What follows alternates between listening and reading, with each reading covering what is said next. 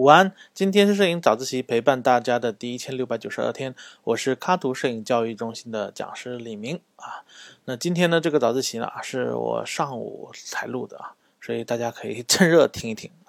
那前几天呢被老师早自习 Q 了，所以今天呢早自习我又来了。那因为七月十九日的一趟火车啊，我被隔离了四十一小时。那这期间呢有些故事，我想跟大家分享一下。那我当时呢还在外地，才刚刚避开了台风，入住酒店。那我被疾控中心判定为呢新冠的次密接。那所谓次密接呢，其实就是密切接触者的密切接触者，所以其实是没有直接接触到新冠病毒的。但呢，因为变种疫情呢正好在死灰复燃，所以刚接到电话的一瞬间呢，我内心还是很崩溃的。那还记得大概是晚上八点左右，那我被当地的疾控通知说马上要派车过来接我。那转送到定点酒店进行隔离，还要再做两次核酸检测，而且最终的那个隔离多久呢？要以检测结果为准。那我听完呢，就脱口而出，我说我可以跑路吗？电话那头愣了一下了，笑着说：“他说你跑不了的，警察会找到你。”那好吧，我挂了电话，只好接受了这个事实。然后呢，我做两件事啊。第一件事呢，我通知了我的家里人。那我老婆胆子比较小啊，她有点懵。他还以为我跟他开玩笑，问我是不是在外面玩野了，不想回家了。那第二件事呢，我电话通知了叶老师，因为前几天呢，我是和叶老师还有几个小伙伴一起进行拍摄活动的。那虽然我和疾控中心确认过啊，他们并不需要隔离，但这个风险我还是要告诉他们的吧。那没想到叶老师呢很淡定啊，他分析了下呢，觉得感染的风险非常低，还主动帮我跟几个小伙伴们沟通。小伙伴们非但没躲着我啊，还祝福我多拍照片，哼，估计还想给我送行。但我挥了挥衣袖啊，默默收起了刚洗好的衣服，还有他们送来的各种零食啊、饮料，还有咖啡，自己下了楼。那二十三点左右啊，救护车到了，闪着警灯呢，默默的在黑暗中等着我。没有响警笛，但还是有点吓人啊。司机帮我开了门，非常礼貌的啊，始终和我保持一米以上的距离。那我发现啊，车上没开灯。那我就放好行李，坐在了前排的位置。我还回头看了一眼啊，确认车上就我一个人啊，没有其他乘客。正当我四处打量的时候呢，司机熟练的把门给关上了。这一关我就不淡定了！你想想啊，你一个人坐救护车，旁边还放着个担架啊，忽然两眼一抹黑，这得多吓人！万一等会儿不知道哪里还冒出一个新乘客怎么办？所以我强烈要求司机啊，帮我把灯给打开。司机也没说啥废话啊，重新上车，迅速的帮我开了灯，然后又重重的关上了门。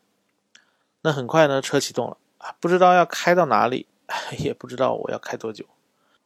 那开了灯，我突然发现啊，这可能是我这辈子第一次坐救护车，还是非常清醒的一个状态。我赶紧给自己拍了个自拍，然后拿起相机啊，开始拍摄救护车里的环境。那拍了几张，我就发现啊，这个光线太亮了，气氛不对啊。于是呢，我就在颠簸的车上呢，又小心翼翼地站了起来，啊，摸索的把灯给关了，对吧？这时候司机在开车，你也没办法叫他来帮你开。灯一关，我发现感觉有，于是我开始好好的开始拍摄，大概也就开了十几分钟吧。我到达了定点的酒店，那跟着酒店里的工作人员呢，办理了入住。那不能坐电梯呢，我就一口气爬上了五楼。那楼道里的地垫呢，很不平，让人感觉呢很不舒服。后来呢？我猜是为了防止污染垫的一次性地垫，但当时我不知道嘛。但酒店的房间呢，比我想象的好一些，起码是个整洁的大床房。我一查位置，哎，在机场附近。好吧，既来之则安之吧。于是我打了几通电话，报了一下平安，啊，就已经凌晨了。虽然才被隔离两个小时，但感觉是真心累啊。而且目前呢，我想说想再多也没有用，就迷迷糊糊的睡了过去。大约是早晨七点左右，有人来敲门，送来了第一天的早点，然后还有人过来测量体温。我其实还是很纠结，因为一直没人来测核酸啊。但能不能早点回家呢，就取决于我两次核酸的结果嘛。这种对于未来的不确定以及忽然失去自由的这种感觉，让人很抓狂。我开始回到昨晚的焦虑，那我又拿起相机呢，开始拍照。其实是那个房间内也没啥好拍的，那我只好拍几张窗外的场景。那还好，卡图的小伙伴们啊，在线上群里面又开始跟我插科打诨。我开玩笑说啊，我总算过上了梦寐以求的衣来伸手、饭来张口、二十四小时私人医生保安的生活。这么一想啊，心情好了点，我就开始收拾房间。嗯，因为不知道要被隔离多久嘛，但我还是想说啊，把这个小天地整理的舒适一些。反正这个房费也不用我出，对吧？反正舒服一天是一天。收拾好房间呢，我就开始工作了，这样时间反而过得快了一些。大概在中午十一点多的时候，有人来敲门了。我戴好口罩啊，打开门，是医务人员来测核酸了。开门前我就想好了，反正隔离规定里面也没说不能拍照，那我怎么也得拍些照片啊，起码不会被警察叔叔抓啊，最多被骂几句。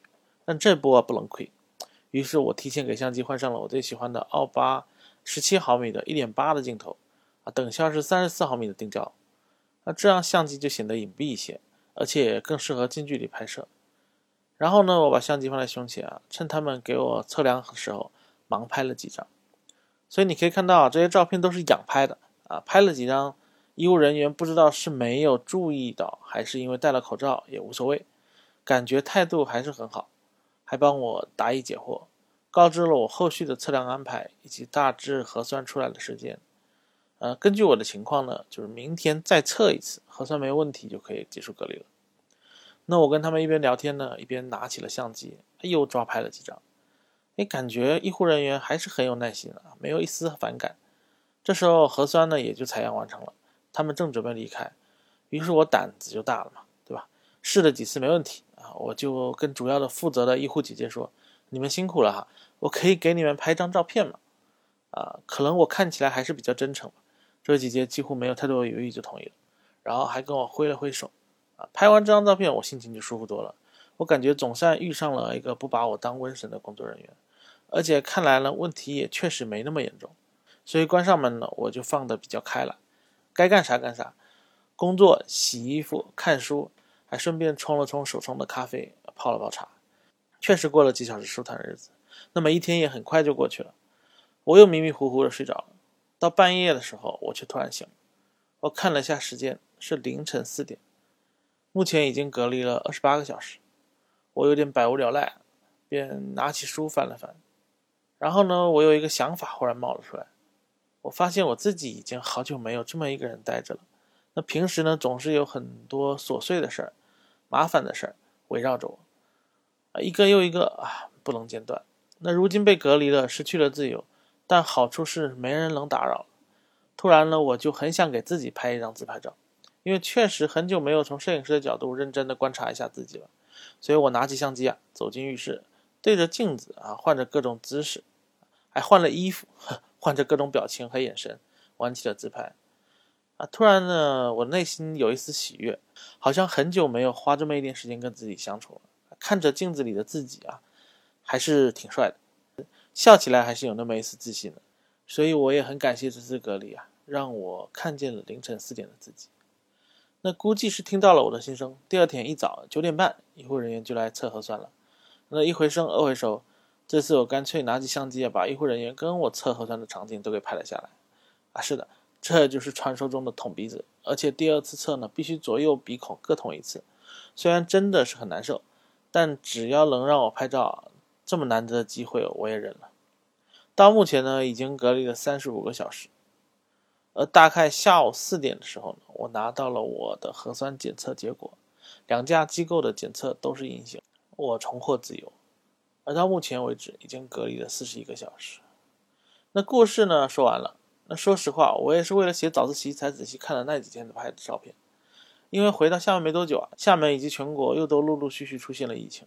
虽然我知道自己的已经解除了隔离，但其实我内心还是把自己隔离起来，不轻易出门，啊，一直戴着口罩。那隔离时的情绪也始终萦绕着我，而且因为近距离接触过，所以更加真实。我觉得我的周边啊弥漫着一种淡淡的压力，感觉就像一层塑料布啊，闷着人，有点透不过气来。所以我也不想回忆当时的情形。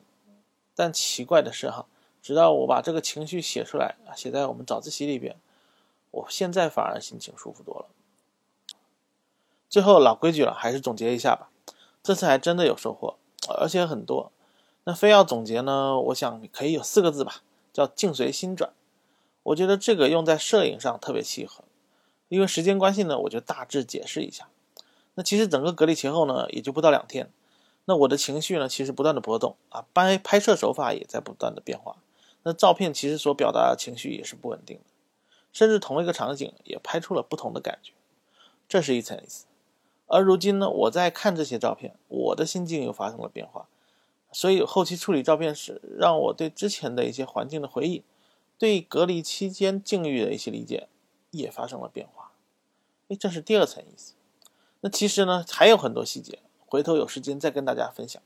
但相信有些小伙伴呢，能理解到我的意思啊。但无论如何，我的建议是，当你遇到一些逆境的时候，无论你的心境是如何的。别忘了拿起你身边的相机、手机，认真的拍下来，记录下来。而回头不管过多久，一定要找个时间啊，仔细的整理一下，好好看看。我相信你也会有一些神奇的收获。再次感谢叶老师 Q 我，让我得以尽早梳理一下这四十一小时的宝贵回忆。也再次感谢那几位送我吃喝的卡图小伙伴，谢谢你们的理解和支持，我又活过来了。那疫情当下呢，也祝所有的亲们啊身体健康，百毒不侵。好了，今天是摄影早自习陪伴大家的第一千六百九十二天，我是李明，每天早上六点半，微信公众号“摄影早自习”，我们不见不散。